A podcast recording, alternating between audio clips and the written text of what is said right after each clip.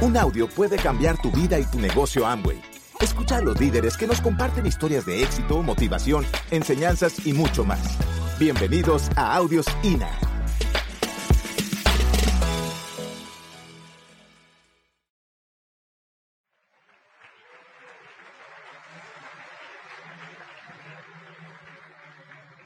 Quiero que se sientan tranquilos, relajados, en confianza, porque en realidad lo que nosotros queremos es que, que ustedes tengan resultados. Nuestra misión, la misión de Nelly y mía, esta tarde, que ustedes entiendan que para tú poder enfocar, para tú poder conseguir los objetivos con los cuales tú te, has propuesto, tú tienes que tener disciplina. Y dice, ¿todavía están dando masaje? Van a tener que pagar extra. pues, Habemos muchas personas que no somos inteligentes.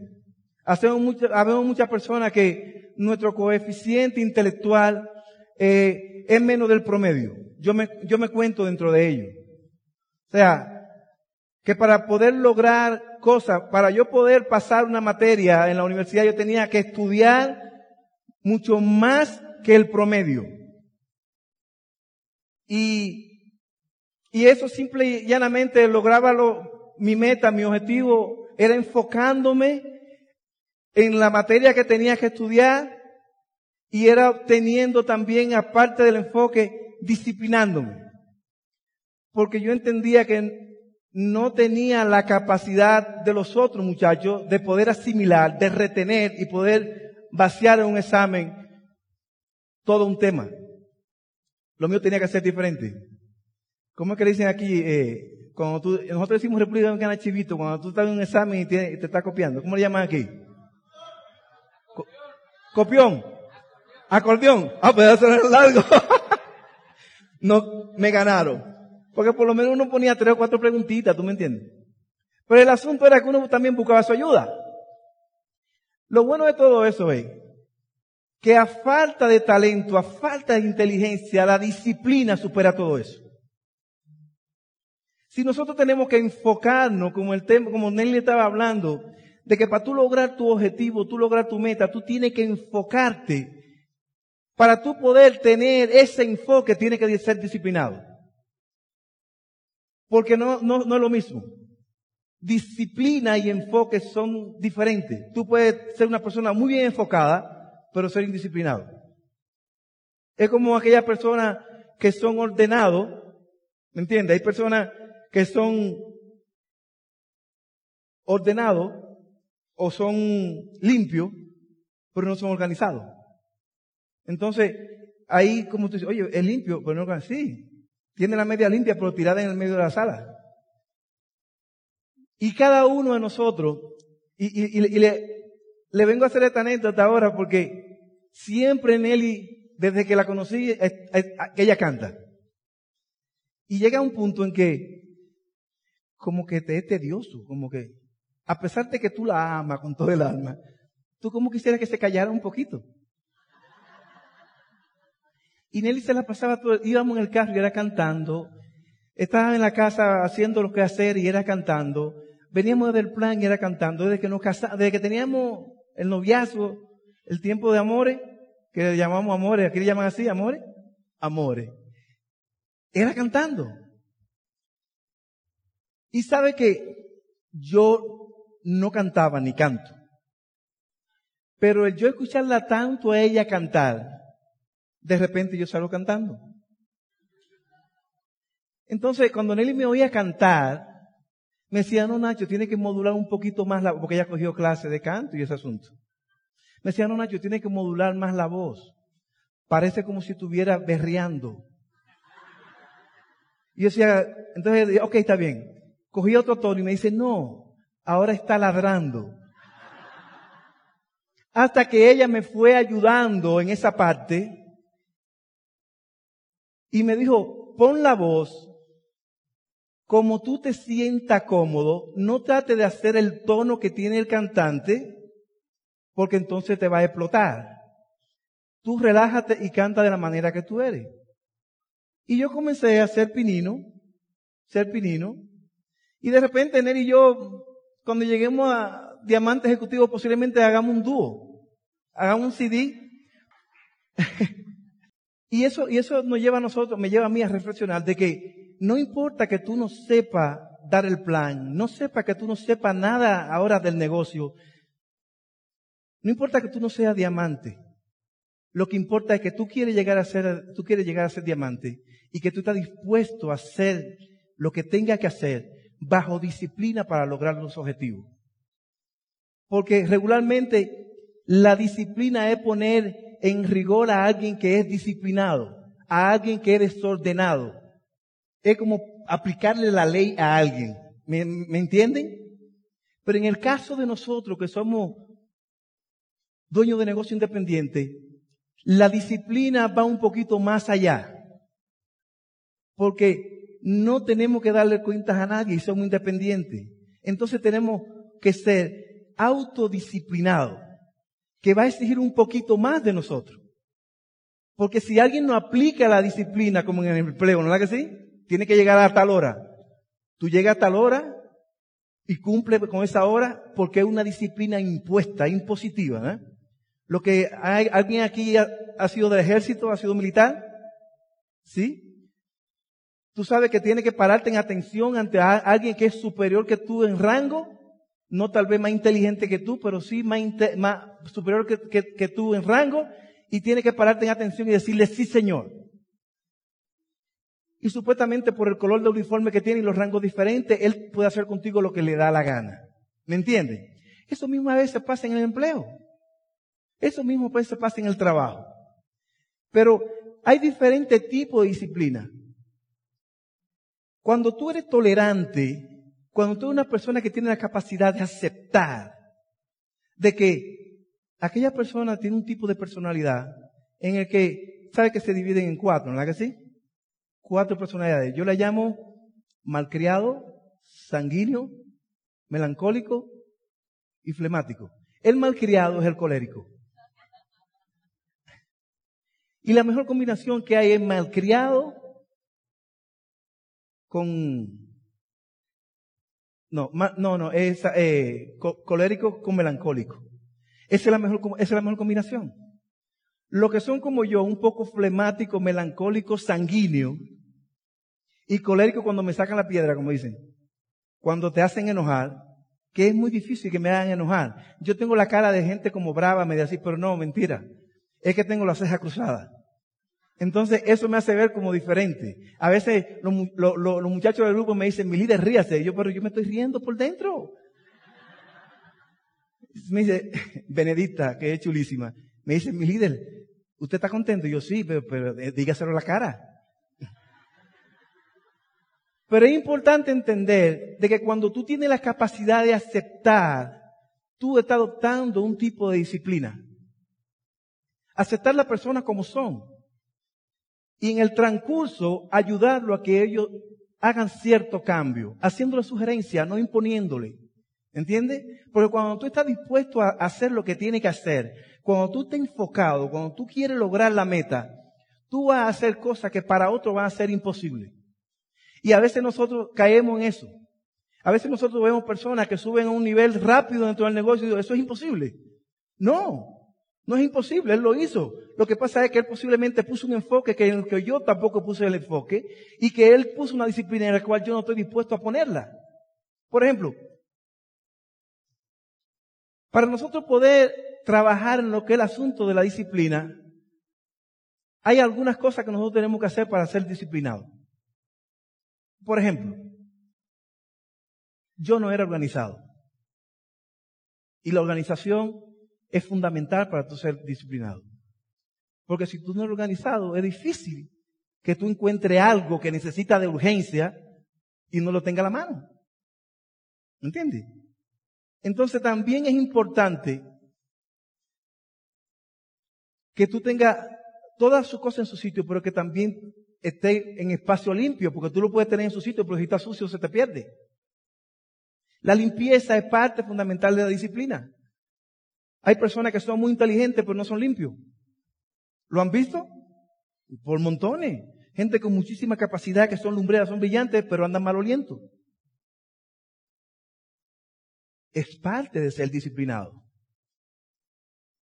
En países, eh, como en, algunos países de Europa, donde el agua es limitada por, por, por la falta de agua que hay, la gente racionaliza en el bañarse. Pero como quiera se bañan. O crean un buen perfume y sustituyen el baño por un perfume. ¿Pero hasta cuándo?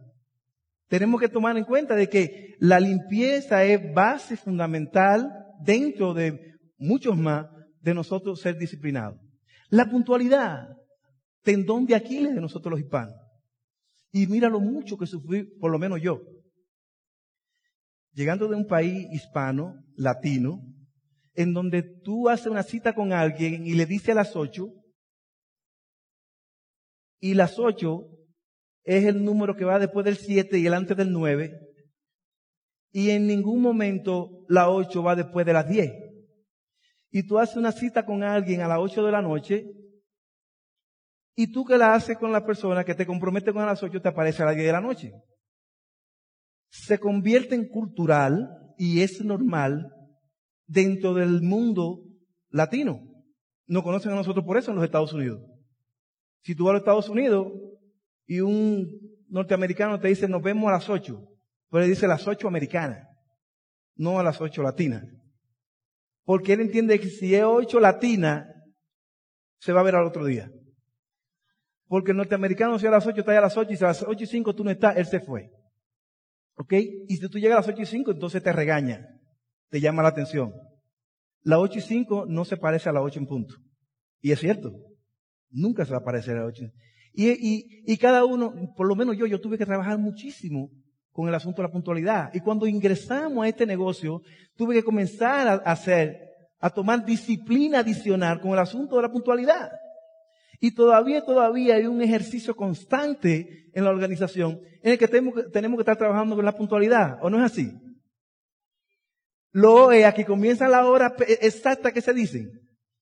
¿Está toda la organización que está supuesta a hacer a la misma hora? No. Todavía cuando eh, la, actividad se está terminando, eh, está entrando gente entrando a registrarse. Y conte que no es que vienen del trabajo, es posiblemente que se, se entretuvieron. Porque hay muchos que llegan tarde porque tienen un compromiso laboral o una cuestión de asunto mayor y eso entonces lo hace suspender el compromiso y llegar un poco tarde. Pero el que tiene disciplina, si va a llegar tarde, llama. Oye, este, eh, Alfredo, este, quedamos de juntarnos a las ocho, pero Estoy en un tráfico, es normal en los Estados Unidos, de que tú vayas en ruta normal, en tiempo normal en cualquier país, que tú vayas de un boro, de un barrio, de Queen a Manhattan, en un, por decir, un sábado. De Queen a Manhattan tú lo haces en 15 minutos, 20 minutos. Pero en un día normal, laboral, de Queen a Manhattan te puede coger hora y media, hasta dos horas. Pero qué bueno que existe el teléfono.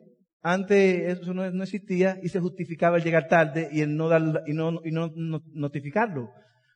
Pero ahora tú, tú llamas y dices, oye, André, Antonio, este, no puedo llegar tarde porque estoy en un trancón, en el tráfico, hubo un accidente, hubo tal cosa, y ya tú pones a la persona en alerta, en la expectativa de que tú no vas a llegar a esa hora, de que tú vas a llegar más tarde, y que si él tiene que hacer algo más adicional, porque lo haga durante tu llega.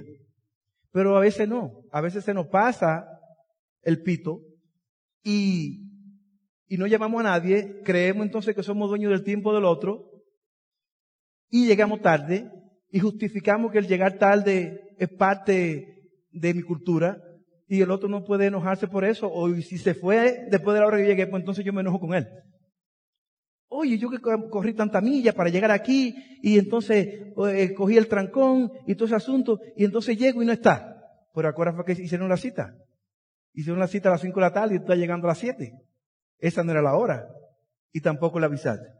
Pues cada uno de nosotros tenemos que trabajar en esa parte y es constante. Yo no sé si aquí sucede, pero en Nueva York pasa mucho. El negocio que nosotros hacemos es un negocio de familia.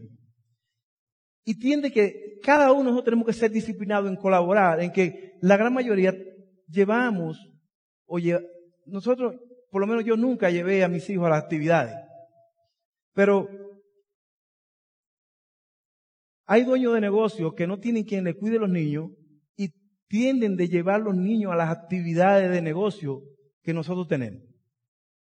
Se necesita de mucha disciplina y se necesita de mucho empeño y se necesita de mucha vocación y de mucha seriedad dentro del negocio para nosotros entonces ir con esa persona, porque a veces nosotros somos los responsables de la actividad y no atrevemos a decirle al distribuidor, mira, este, es una actividad de adulto y de negocio, los niños no se permiten. A veces tú caes mal cuando aplica reglas, ¿entiendes? Cae mal. Yo he caído mal muchas veces porque cuando tú tratas de aplicar las reglas para que el negocio sea ecuánime para todo el mundo y que sea una oportunidad para todo el mundo y que se entienda que es un negocio serio, ¿eh? No es que porque lleven los niños no es que sea serio, sino que los niños no son parte, son parte integral de lo que es el negocio, pero no son parte integral de lo que son las actividades del negocio. Hay actividades que se hacen aparte de los niños. Pero siempre hemos, tenido que trabajar con eso.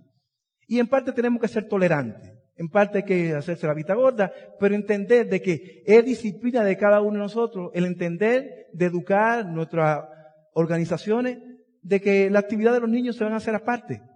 De que los niños no, no, no hay espacio para los niños en una actividad de negocio. ¿Me entienden? Aunque lo hacemos por los niños.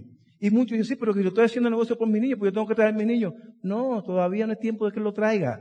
Si tiene 12 años, tú lo puedes traer a las actividades para irlo preparando. Pero si es menor de 12 años, no puede traerlo. Me ha gustado muchísimo aquí porque he visto muchos padres que tienen a los hijos envueltos en el negocio. Y eso es bueno, y ellos todavía no tienen la edad pero lo están preparando para que ellos vayan creando eso, la disciplina de ser un empresario independiente y que tengan los resultados más rápido que sus padres. Porque posiblemente nosotros como padres estamos todavía batallando con eso, en lo que nuestros hijos están aprendiendo y van asimilando y no van a cometer esos errores. Así que cada uno de nosotros somos responsables de alimentar la parte débil y de allanar la parte que es un poquito fuerte. O sea, si yo soy un poquito no tolerante, tengo que entender de que aquella persona no es igual que yo, de que no tiene la visión igual que yo, pero de que sí él quiere lo que yo, lo que yo quiero y que él está dispuesto a poner el empeño, el sacrificio para alcanzar lo que yo también quiero. Y como somos un equipo de familia, somos gente ayudando a gente, si esa persona está dispuesta a hacer los cambios, a hacer los sacrificios necesarios para él ser otra persona, porque este no es Nacho que de 23 años atrás. Sí, sí, pero son 23 años. Sí, pero no importa. Yo conozco personas que, que vieron el plan junto conmigo hace 23 años atrás, no lo hicieron y han caído presos por muchísimas situaciones.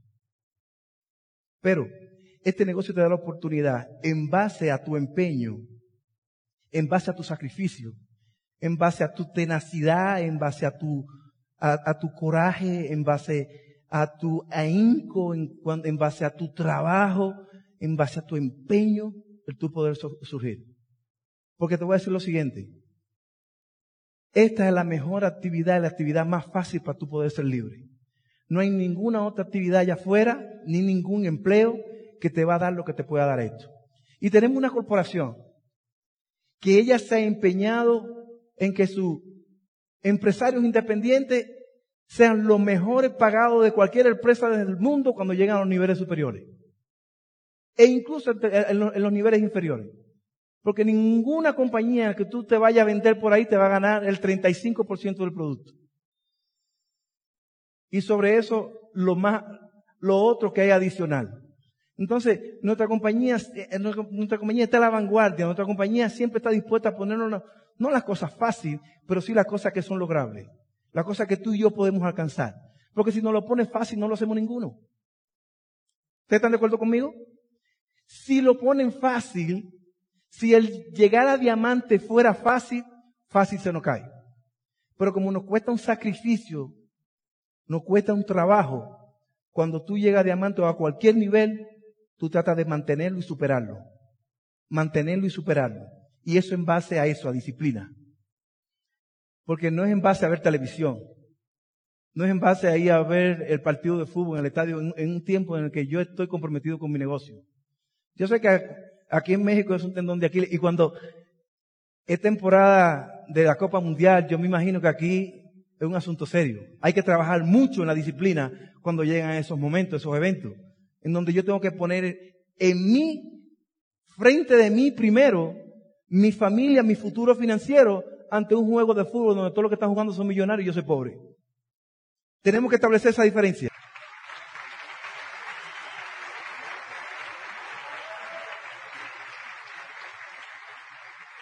Y cuando, cuando yo me encuentro en actividades como esta, en cualquier lugar, yo sé que hay personas que son soñadores, yo sé que hay personas que están dispuestos a hacer lo que tengan que hacer legalmente hecho, ¿verdad? Ante lo ético y lo moral. Están dispuestos a hacer lo que sea. Sacrificar tiempo, sacrificar dinero, sacrificar eh, milla, sacrificar tiempo con la familia. Te va a llegar un tiempo en el que a ti te van a estar llamando de diferentes países del mundo y tú vas a decir, oye, yo no tengo tiempo ya. Tengo toda la semana viajando. Pero qué bueno que sea así. Porque cuando te llaman de diferentes países a que tú le hable a alguien que tiene un sueño vivo y que tú puedes ser tal vez bujía de inspiración para que esa persona logre cosas que él anda buscando, que posiblemente ya tú la tienes, eso es maravilloso. Lo difícil es que tú le estés hablando a una persona que posiblemente esté aquí ahora mismo y hizo mucho esfuerzo para estar aquí. Viajó muchas millas, muchos kilómetros para estar aquí. Y sin embargo, es como dice Nelly. El cuerpo está aquí, pero la mente está en otro lado. El bacalao noruego, cuando le cortan la cabeza, dejan la cabeza en Noruega y mandan el cuerpo hacia acá. Y no podemos estar como bacalao en un refrigerador, que tenemos los ojos abiertos, pero estamos muertos. Tenemos que tener mucho cuidado con eso. Porque ¿sabe qué? Se puede convertir en un hábito. Se puede convertir en un hábito yo ir a las actividades y convertirlo en una rutina.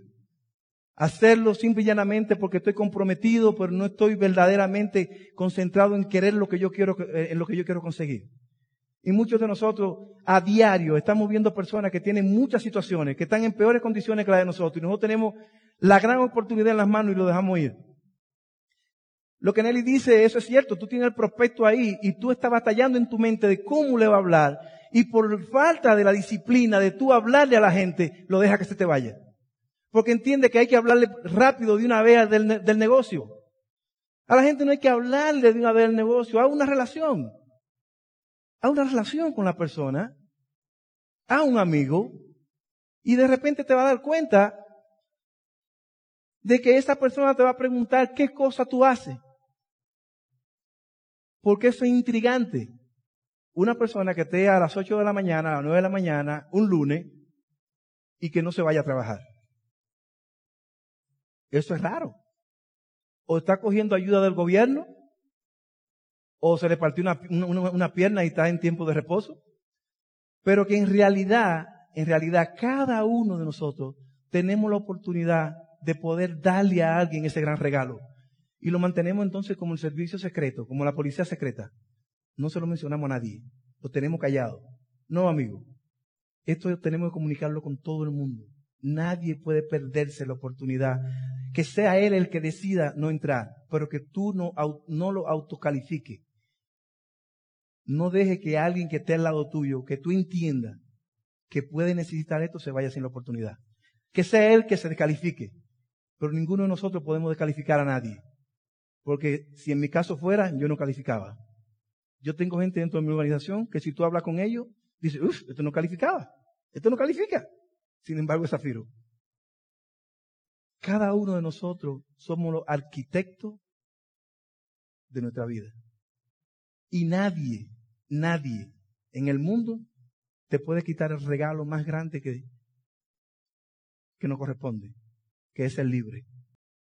Y en ese momento tu familia va a comenzar a ver lo que son momentos de gloria, porque ellos van a, ellos van a tener los resultados por una decisión que tú tomaste, porque te empeñaste, porque te sacrificaste, porque fuiste una persona que lo diste todo por el bienestar de ellos.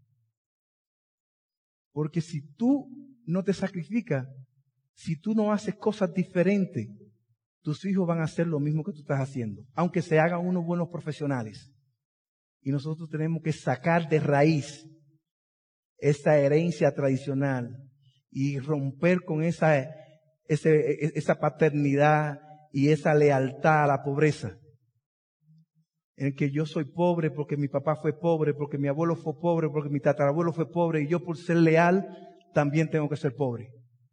Cada uno de nosotros tenemos que hacer ese, ese gran empeño, tenemos que hacer ese gran sacrificio. No importa que nos cueste. Si tenemos que dejar el pellejo en la carretera por buscar nuestro futuro, por luchar por nuestra familia, por alcanzar lo que queremos.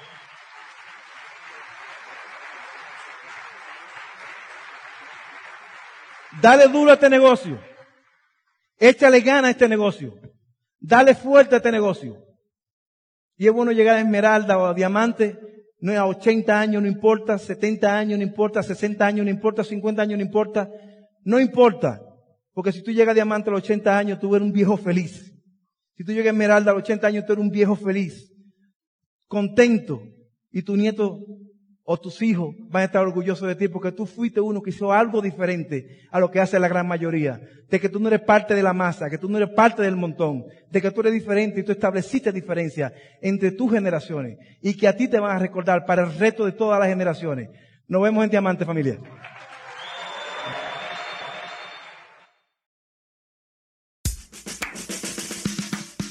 Gracias por escucharnos. Te esperamos en el siguiente Audio INA.